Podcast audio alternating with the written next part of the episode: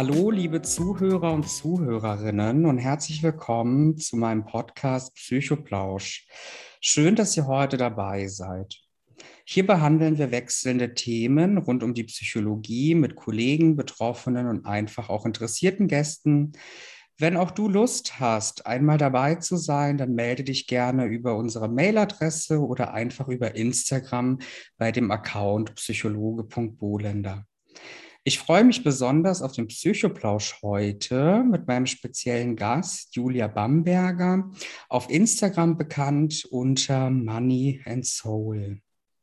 Julia ist Coach für Finanzen und hilft Selbstständigen dabei, ihren Weg in die finanzielle Unabhängigkeit zu finden, sowie einen selbstbewussten Umgang mit den eigenen Finanzen zu erlernen. An der Stelle vielleicht kurz, Julia, nochmal danke, dass du da bist. Und möchtest du dich vielleicht kurz vorab vorstellen, beschreiben, warum du heute auch dabei bist? Ja, sehr gerne. Danke, dass ich hier sein darf. Ich bin Julia, ich bin 28 Jahre alt und Psychologin und ich bin heute hier, um mit euch über Geld und die psychologischen Komponenten von Finanzen zu sprechen und hoffe natürlich auch, dass ich hiermit andere Selbstständige etwas dazu ermutigen kann, sich um ihre Finanzen zu kümmern. Super spannendes und super wichtiges Thema, gerade für selbstständige Psychologen, Therapeuten auch in Etablierung des Selbstkonzeptes und Umgang mit Finanzen. Also an der Stelle auch wirklich vielen Dank, dass du dabei bist, einen Einblick heute gewähren kannst, dass du dir die Zeit nimmst für den Podcast und auch somit ein Teil davon zu sein. Auch an der Stelle natürlich deine Offenheit und deine Kompetenz, dass du sie hiermit in dem Podcast auch darstellst und anderen vielleicht somit auch erste Fragen oder Kontakte ermöglicht. Und Natürlich ist der, natürlich ist der Podcast in der Form auch kein psychologischer oder therapeutischer Ersatz irgendeiner Behandlungsform. Das heißt, wenn jemand hier als Zuhörer, Zuhörerin Themen hat mit Leidensdruck, da kann man für sich eine passende Hilfeform heraussuchen. Ja, an der Stelle alle, die den Podcast Psychoplausch kennen, die wissen ja, dass vorab immer eine Beschreibung im Sinne von Aussagen und Fakten nochmal kurz erläutert wird. Und genau, da haben wir eine kurze Beschreibung zusammengestellt und hier an der Stelle viele Menschen, viele Individuen träumen davon, eines Tages finanzielle Freiheit zu erreichen. Aber was genau bedeutet dieser Begriff eigentlich? Die Vorstufe von finanzieller Freiheit ist erst einmal die finanzielle Unabhängigkeit, die dann eintritt, wenn du von deinem eigenen Einkommen leben kannst und nicht mehr auf deine Eltern oder andere finanzielle Zuschüsse angewiesen bist. Die finanzielle Freiheit hingegen hast du dann erreicht, wenn du deinen Lebensstil aus deinem bestehenden Vermögen finanzieren kannst und es aufgrund von passiven Einkommen wie Aktien oder Immobilien immer weiter wächst, obwohl du nicht mehr aktiv dafür arbeiten musst. Ein erster Schritt, um finanziell unabhängig zu werden, kann auf jeden Fall der Mut sein, sich selbstständig zu machen, aber auch sein Geld smart zu investieren, ist hier ein wichtiger Faktor. Viele Menschen haben noch immer Zweifel, ihr Geld überhaupt zu investieren und lassen es stattdessen lieber auf dem Konto liegen, was aufgrund der Inflation nicht unbedingt die beste Idee ist. Wer sein Geld vermehren möchte, der sollte sich mit verschiedenen Möglichkeiten der Geldanlage, wie beispielsweise Aktien, Immobilien oder auch Kryptowährungen beschäftigen. Je nach Affinität zum Risiko ist für jede und jeden etwas dabei. Entgegen einiger Vorurteile muss man übrigens auch nicht mit riesigen Summen einsteigen, sondern kann sich genauso gut mit wenigen Euros beim Investieren ausprobieren.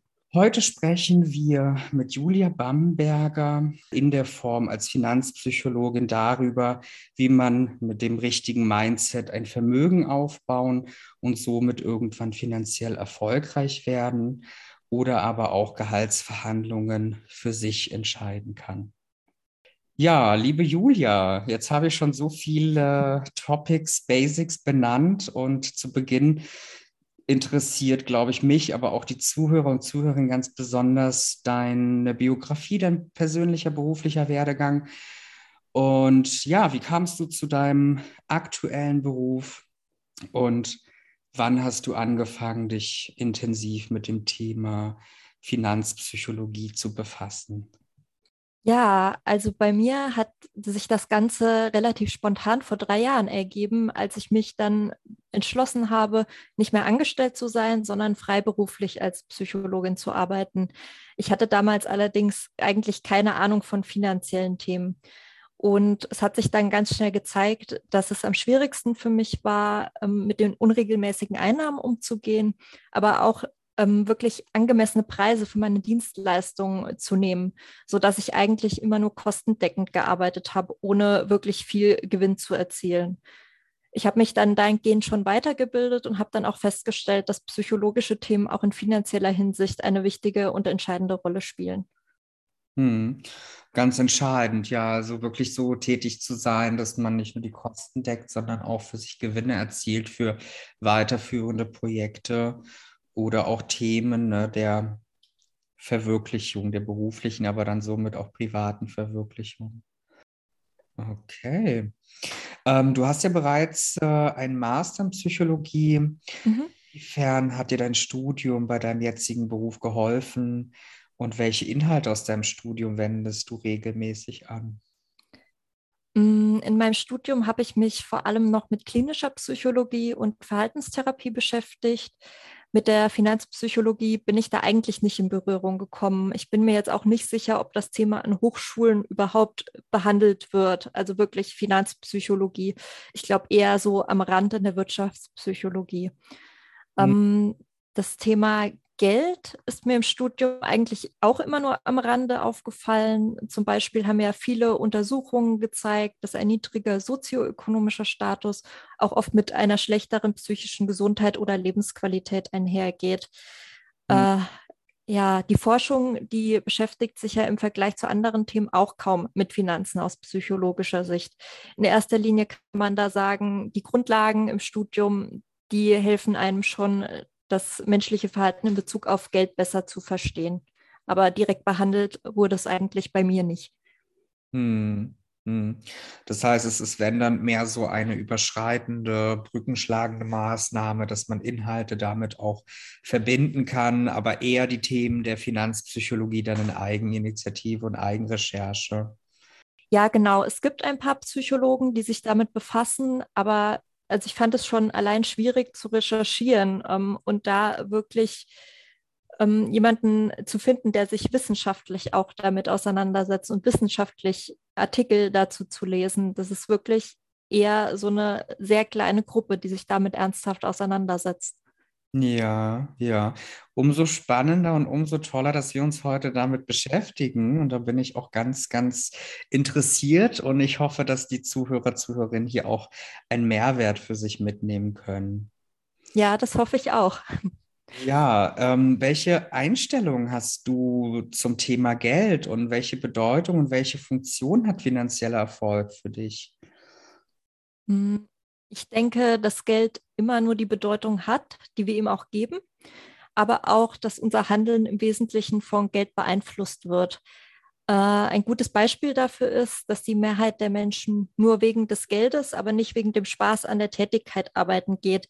Ich glaube, ich habe da mal von 80 Prozent gelesen. Ich habe ähm, finanziellen Erfolg früher vor allem mit Unabhängigkeit und Sicherheit assoziiert und deshalb auch eigentlich immer als erstrebenswert empfunden. Ähm, als ich mich dann mit der Finanzpsychologie auseinandergesetzt habe, habe ich aber eher ein Gefühl dafür bekommen, dass meine Bewertung doch sehr subjektiv war hm. und Geld auch für jeden eine andere Bedeutung hat. Und so gibt es halt auch viele Menschen, die Geld im Gegensatz zu mir vor allem mit Kontrolle verbinden, statt mit Unabhängigkeit. Ja, ja, also da auch die, die unterschiedliche Introspektion zu Einstellungen von Mechanismen der, der Geldströme auch von des Verdienstes. Ähm, das heißt, man kann an der Stelle sagen, dass natürlich jeder Mensch, jedes Individuum mit seinen Persönlichkeitseigenschaften ganz individuelle Bedürfnisse befriedigt oder auch ganz individuell Sicherheit, Stabilität anstrebt ähm, durch den Verdienst von Geld. Genau, also wir entwickeln ja im Laufe des Lebens eine Beziehung zu Geld und projizieren darauf ja auch Wünsche, Ähm, wobei manche das halt als positiv sehen, also Geld was Positives ist und für manche ist es aber tatsächlich auch einfach negativ behaftet. Ja, ja, also es ist mehr negativ behaftet. Das heißt, es ist eher eine Form von Belohnung, Bestrafung, Anerkennung mit direkter, mit direkter Botschaft zur Person. Ist die Leistungsmessung da dann auch mit, mit involviert? Natürlich kann man Anerkennung und Leistung selbst daran messen, wie viel man verdient, wenn man seinen beruflichen Selbstwert quasi an Geld koppelt, sage ich es mal so. Ja. Aber das hängt auch wieder sehr an der individuellen Beziehung mit Geld zusammen. Hm. Ja, sehr spannend, ne? weil Lohn, Lohn Belohnung ähm, ja doch sehr stark damit zusammenhängt, dass die Konzepte der Anerkennung, Zuneigung auch aufrechterhalten werden. Ja, im Gesamten mhm. spannendes Thema, wenn man sich das alles näher überlegt. Super. Ähm. Ja, das fand ich dann auch, als ich mich näher damit beschäftigt habe faszinierend. Und wenn, wenn man jetzt mal so schaut, ähm, du bietest ja auch für dich, ne, wenn ich richtig gelesen habe, auch äh, Dienstleistungen an, gerade für Psychologen, Therapeuten, ne, die irgendwie auch vielleicht ein Thema der finanziellen Problematik haben ne, oder eine Erweiterung sehen oder Möglichkeiten aufgezeigt äh, bekommen möchten. Was sind da so, so, so Kernthemen für, für dein Coaching und wie, wie hilfst du dann den Betroffenen bei der Bewältigung? Ja, genau. Also mein Coaching, das richtet sich an Selbstständige, die mit ihrem Coaching-Business raus möchten aus diesem Überlebensmodus und rein ins Geldverdienen kommen möchten. Also Menschen, die ihre berufliche Leidenschaft ausüben wollen, ohne ständig unter diesem finanziellen Druck zu geraten. Mhm. Gerade auf Social Media wird uns ja auch gerne vermittelt, dass alle anderen über Nacht zum Erfolg kommen, nur wir selbst nicht. Und das weckt dann natürlich Unsicherheiten, wenn wir die eigene Arbeit gerade mal, also wenn mit der eigenen Arbeit gerade mal die Kosten gedeckt werden, ähm, dem möchte ich mit meiner Arbeit da ganz gern entgegenwirken in meinem Coaching ähm, fällt es vielen Leuten schwer, genügend Einkünfte zu erzielen, um dann auch gut damit leben zu können, also davon leben zu können.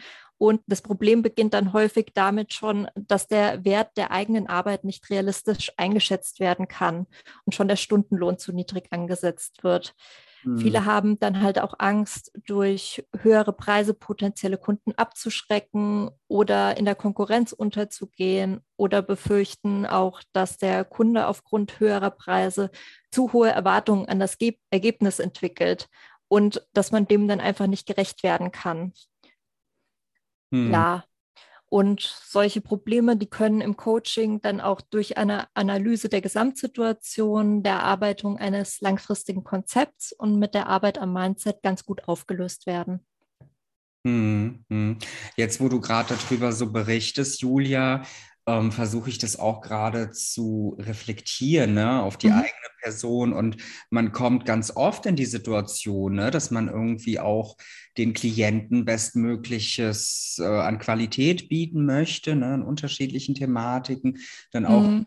Perspektive der klinischen Psychologie, der psychologischen Beratung, aber man natürlich auch immer wieder im Kontext mit Menschen auch darauf bedacht ist, seine Preise nicht äh, allzu hoch zu bemessen, ne? weil man irgendwie auch das Gefühl hat, man möchte, wie du richtig beschrieben hast, ne? man möchte den Klienten entgegenkommen, man möchte irgendwie eine Vereinbarung treffen, die für beide Seiten dann auch ausreichend ist, ja. Aber mhm. ganz oft, glaube ich, ist da das Selbstwertgefühl ein großes Thema, äh, für seine eigene Leistung auch die Preise so anzusetzen, wirklich ins Leben zu kommen, ne? also unabhängig zu sein. Das ja. ist ein äußerst spannendes Thema. Ja, genau. Das ist ja auch so das Problem. Ähm, gerade im Helferbereich ist es ja auch so, dass man erstmal auf die Zielgruppe guckt und sich dann auch oft überlegt, was können die sich denn leisten? Und äh, dann kommt auch ganz oft das schlechte Gewissen, dass man für eine Helferleistung ja nicht mehr abrechnen kann. Und da hm. bleibt dann aber der eigene Verdienst oft einfach ein bisschen hinten dran. Hm, hm. Und ähm, gerade Kontext Selbstständigkeit, selbstständig arbeitend ist ähm, sehr wahrscheinlich intensiver mit den eigenen Finanzen verbunden, aber man muss sich auch mehr damit beschäftigen als eine Person in einem Angestelltenverhältnis. Was, was glaubst du, warum das bei der Selbstständigkeit noch viel wichtiger ist?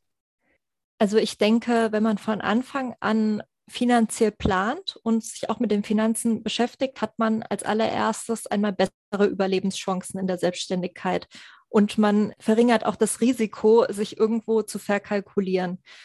Mm, es gibt ja auch eine weit verbreitete Überzeugung, dass sich eine Selbstständigkeit erst nach ein paar Jahren rechnet, also dass man erstmal quasi in Vorleistung treten muss. Mhm. Wenn wir jedoch Verantwortung für unsere Finanzen übernehmen und diese nicht nur den äußeren Umständen überlassen, können wir auch gezielt Einfluss darauf nehmen, ob wir ausreichend Einnahmen haben. Und bei Selbstständigen ist es ja auch so, dass sie eher für ihre eigene Absicherung verantwortlich sind und Angestellte da ein bisschen mehr Unterstützung bekommen, was jetzt zum Beispiel die Rentenbeiträge und die Krankenversicherung angeht. Und ähm, Selbstständige müssen ja auch in der Lage sein, regelmäßig für Cashflow zu sorgen, aber auch Krankheitsphasen und Urlaubszeiten finanziell überbrücken zu können und auch fürs Alter ausreichend vorzusorgen. Hm. Hm. Das sind dann viel mehr Fragen der Sicherheit, ja, also viel mehr Komponenten, sich selbst auch zu schützen, in dem Sinne, dass man auch Krankheitstage, Urlaubstage, aber auch die Altersvorsorge rechtzeitig mit einplant. Ja, genau. Tatsächlich sehr viele Themen und ich glaube, wenn ich gerade auch noch mal, um die Zuhörer und Zuhörerinnen abzuholen, fühle ich mich total angesprochen. Und bei Themen von Finanzen ist es natürlich auch immer die Schwierigkeit, dann darauf sich einzulassen und wirklich die Finanzen sich auch noch mal genauer anzuschauen. Was, was, was bedeutet das? Hast du sowas schon mal gehört oder die Erfahrung damit gemacht, Julia? Dass gerade das Thema Finanzen auch oft äh, vielleicht ein schwierigeres Thema ist bezüglich Offenheit der Finanzen und sich damit richtig reflektieren, Steuerfragen, Finanzen, Cashflow etc. Ja, also das Thema ist ja auch immer, dass Geld an sich einfach noch so ein Tabuthema ist. Mhm. Und ähm, ich merke das auch immer, wenn ich mit Leuten in Kontakt komme, die das nicht gewohnt sind, so offen über Einnahmen und Ausgaben zu reden oder gerade Leute, die angestellt sind. Ähm, da ist es ja auch immer so ein Tabuthema, was verdient wer und ähm, viele wissen das auch gar nicht, was der Ehepartner verdient äh, zum Beispiel. Und das überträgt sich ja komplett auf den ganzen Umgang mit Geld. Mhm. Und ähm, auch die Auseinandersetzung mit Geld gerade viele Themen wie Steuern ähm, fand ich am Anfang auch einfach furchtbar kompliziert, muss ich sagen. Das ist einfach, äh, ich bin froh, dass es mittlerweile auch Leute gibt, die versuchen, das einfach zugänglicher zu gestalten. Mm, absolut, absolut. Da bin ich auch voll bei dir. Das sind, glaube ich, so Themen, die natürlich auch negativ konnotiert sind, weil sie auch viel Sorgen bereiten. Ja, auf jeden Fall. Mm. Hm. Also wäre da auch so gesehen der erste Schritt, ähm, die Offenheit auch zu, zu, zu Schulen zu fördern, sich mehr Wissen anzueignen und im besten Fall sich da auch Unterstützung zu suchen mit einem direkten Blick auf äh, Finanzwesen. Ja, meiner Meinung nach schon. Also ich denke, dass man davon eigentlich nur profitiert kann, wenn man einfach die Verantwortung übernimmt und versucht, das Ganze selbst zu verstehen. Da schafft man sich natürlich auch einfach so ein bisschen Unabhängigkeit dadurch, dass man es versteht und hm. nicht auf andere angewiesen ist. Hm. Ja, sehr schön an der Stelle. Danke dafür, auch für deine Einschätzung. Ähm, dann wären wir auch somit direkt bei der nächsten Frage, und zwar, ob ähm, jeder Mensch irgendwie dafür Sorge tragen soll, sich finanziell auch weiterzubilden. Ja, also meiner Meinung nach auf jeden Fall. Ähm, zum einen denke ich, dass man da nichts zu verlieren hat. Und ich denke auch, dass die Beschäftigung mit den eigenen Finanzen für jeden gleichermaßen wichtig ist und nicht nur für Selbstständige. Und es ist ja auch so, wenn man sich erstmal einen Überblick verschafft hat und eine richtige Strategie entwickelt hat, dann hat, muss das Ganze ja gar nicht mehr viel Zeit in Anspruch nehmen, wenn man das einmal verstanden hat. Hm. Hm. Das heißt, die Wissensgenerierung, das Verständnis, die Weiterbildung, aber dann auch die konstante Durchplanung, Prozesse, die Entwicklung weiter zu beobachten und zu etablieren. Ja, genau. Hm. Was, was glaubst du, Julia, was sind tatsächlich die größten Fehler, die Menschen beim Thema Vermögensaufbau oder Investieren machen? Wie könnte man die vielleicht vermeiden? Also ich denke, dass die größten Fehler sind, sich überhaupt nicht mit dem Thema auseinanderzusetzen oder auch einfach Geld zu investieren, ohne sich ausreichend darüber zu informieren und die persönliche Risikobereitschaft zu erörtern. Das betrifft meiner Ansicht nach alle Finanzentscheidungen, also auch die Investition in Aktien, aber auch zum Beispiel die Finanzierung des Eigenheims, weil das ist ja so die größte Finanzentscheidung, die die meisten Menschen überhaupt treffen müssen. Und wenn man sich mit dem Thema Investieren ausführlich beschäftigt und dann feststellt, dass eine Investition nicht zu der persönlichen Risikobereitschaft passt oder zu komplex ist oder anderweitig einfach nicht passend für einen ist oder nicht geeignet für einen ist, dann ist es natürlich auch völlig in Ordnung, nicht zu investieren und wahrscheinlich auch einfach besser fürs eigene Wohlbefinden. Aber ich denke, man sollte sich zumindest mal damit auseinandersetzen. Hm. hm. Ja, danke dir dafür. Und ähm, ist deiner Meinung nach, gibt es typische falsche Glaubenssätze, die viele Menschen teilen und die verhindern, dass sie finanziell erfolgreich werden? Mhm. Äh, finanzieller Erfolg ist ja erstmal was sehr Subjektives und wird wahrscheinlich auch von jedem anders definiert. Mhm. Aber meiner Meinung nach, also meiner Erfahrung nach, ist es schon so, dass sich unsere innere Haltung auch darauf auswirkt, ob wir mehr Geld verdienen können überhaupt. Ähm, man kennt ja so bekannte Sätze wie Geld verdirbt den Charakter. Wenn man solche Annahmen verinnerlicht hat, wird man sich eher nicht so verhalten, dass man sein Einkommen erhöht oder Vermögen aufbaut. Das kann dann auch damit zusammenhängen, dass man es einfach nicht für möglich hält oder einen hohen Verdienst als etwas eher Unrealistisches wahrnimmt, was tatsächlich einfach sehr weg, weit weg von einem selbst ist. Mm, bei Selbstständigen besteht ja auch häufig der Glaube, wie ich das eben schon mal angedeutet habe, dass sich die eigene Dienstleistung mit günstigeren Preisen besser verkauft. Und das wirkt sich ja auch wiederum auf niedrigere Einnahmen trotz Vollzeitbeschäftigung aus. Ähm, manche denken dann, dass es vielleicht daran liegt, dass man sich zuerst einen Beruf erarbeiten muss. Oder andere sind auch überzeugt, dass die Konkurrenz einfach zu groß ist, um höhere Preise zu verlangen. Ähm, die Annahme, bei günstigeren Preisen mehr zu verkaufen, ist jedoch eigentlich nicht pauschal richtig. Also häufig verkaufen sich zum Beispiel auch Angebote im mittleren Preissegment viel besser. Und je nach Dienstleistung bewerten Kunden hochpreisige Leistungen auch als qualitativ hochwertiger. Dann mhm. ist ein niedriger Preis beim Angebot, also dann hat er einfach nicht den erhofften Effekt, der eigentlich mit dem Glaubenssatz einhergeht. Mhm, das fand ich auch wieder ganz toll, Julia. Das ist ganz spannend, wie man da eigentlich sich selber auch äh, gefühlt konditioniert, seine Kognition einschätzt, mhm. auch zu seiner eigenen Leistung und ähm, Qualität. Was bin ich mir wert und wie ist dann auch die Wahrnehmung darüber der Klienten? Ähm, dafür in der Hoffnung zu investieren oder zu zahlen, dass es einem ja auch im Glaubensansatz von Wichtigkeit erscheint, das auch nach außen kommunizieren zu dürfen, ist es dann da auch wirklich oft so die Frage, ob man das darf? Darf man für seine Leistung höhere Preise erzielen oder erwirtschaften? Und wie fühlt man sich dabei? Ja, das hat ja auch viel wieder mit der Beziehung zu Geld zu tun. Mhm. Es gibt ja immer Leute, für die ist ein höherer Preis, ein höheres Gehalt, also die empfinden das als angemessen. Und es gibt ja auch Leute, die immer so das Gefühl haben, einfach überbezahlt zu sein tatsächlich und ähm, sich dem eigenen Wert sehr unsicher zu sein. Mhm. Und gerade auch das, was ich eben auch zu den Helferberufen gesagt habe, dass viele denken, wenn ich Hilfe leiste für andere, dann kann ich doch nicht so viel verlangen, ohne die Leute auszubeuten. Hm, hm, hm.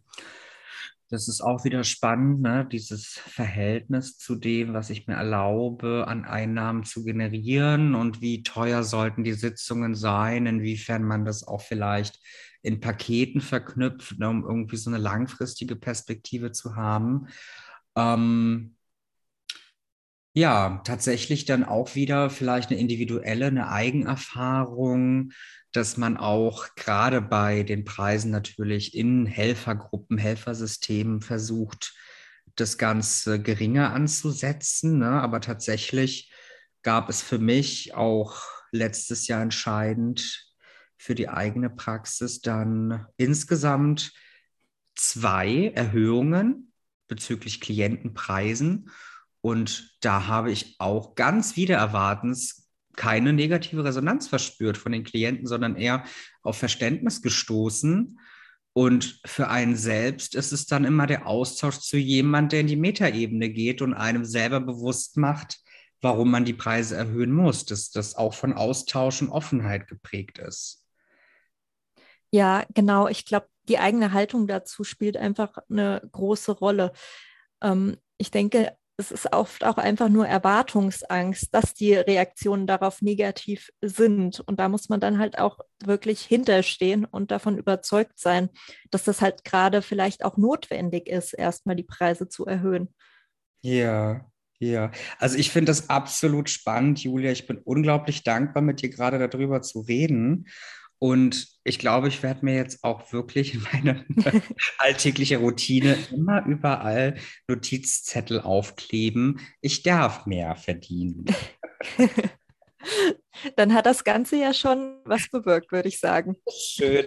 Also wenn das den, den Zuhörern auch so geht, dann bin ich noch mehr zufrieden. Ja, ähm, dann hatten wir das Thema Investieren kurz angesprochen. Wie, mhm. wich wie wichtig hältst du das Thema Investition? Also ich denke, es kommt da natürlich auch immer auf die persönliche Situation an. Aber ich persönlich empfinde das Thema als sehr wichtig und denke auch, dass jeder sich damit befassen sollte, wie ich ja eben auch schon mal gesagt habe. Ähm, also jeder sollte auch verstehen, dass man für sich vorsorgen kann. Und so macht man sich einfach weniger abhängig von Versicherungen zum Beispiel. Wenn man jetzt gerade auf die Rentenversicherung guckt, das ist ja noch sehr ungewiss, wie die gesetzliche Rente in der Zukunft aussehen wird. Und man ist dadurch auch einfach eher in der Lage, Krisen finanziell durchzustehen, die wir ja alle irgendwann mal im Leben haben werden. Ja, ja. Um genug, äh, wiederum wieder genug Sicherheit und auch Stabilität, eine Konstante zu haben, diese Situation zu überbrücken in den entscheidenden Momenten. Ja, ja, ja genau. Und ähm, angenommen, man würde jetzt jemanden vorfinden, der sich absolut vorgenommen hat, endlich die eigenen Finanzen sich näher anzuschauen, sich mehr damit zu beschäftigen. Was würdest du der Person ähm, für die ersten Schritte empfehlen? Mhm. Also ich würde sagen, man sollte sich erst einmal einen Überblick über die eigene finanzielle Situation verschaffen. Also welche regelmäßigen und unregelmäßigen Einnahmen gibt es? Welche Ausgaben gibt es Schulden? Was für Verträge und Finanzierungen bestehen? Und häufig ist es auch sinnvoll, dass man sich zuerst auf den Abbau von bestehenden Schulden fokussiert und sich erstmal Rücklagen schafft, um Notlagen finanziell überwinden zu können. Mhm. Ähm, das hat dann auch eher was mit dem persönlichen Sicherheitsgefühl zu tun. Also zum Beispiel, wenn man sich erstmal drei Monatsgehälter zur Seite spart, um Notlagen einfach überbrücken zu können. Mm, wichtig finde ich aber auch, dass man eine Strategie entwickelt, wie man das dann am besten umsetzen kann. Also dass es nicht nur beim Überblick verschaffen bleibt, sondern dass man auch ins Handeln kommt und Verantwortung übernimmt. Hm. Auch wieder ganz toll, deine Worte hier an der Stelle, die Verantwortung zu tragen, die Perspektive erstmal sich so zu initiieren, dass man den Durchblick bekommen kann, das erstmal zu ermöglichen und dann weitere Schritte mit einzuplanen, die natürlich stabilisierend wirken dann für den Verlauf. Mhm. Hast du vielleicht ähm, aufgrund deiner spezifischen Tätigkeit in der Finanzpsychologie eine Erklärung dafür, warum viele Menschen gar keinen Überblick über ihre Finanzen haben und es auch oft jahrelang vor sich herschieben, sich mit diesem Thema überhaupt zu beschäftigen? Hm, das kann natürlich total unterschiedliche Gründe haben. Bei dem Verhalten kann es sich zum Beispiel um eine Strategie handeln, um unangenehme Gefühle zu vermeiden, wie zum Beispiel Existenzängste, die aufkommen könnten, wenn wir uns mit der finanziellen Situation auseinandersetzen. Es gibt ja heute auch total viele Möglichkeiten, unseren Konsum über Verträge zu finanzieren. Das fängt ja schon beim Handyvertrag an, aber geht ja auch schon bis zum Autoleasing.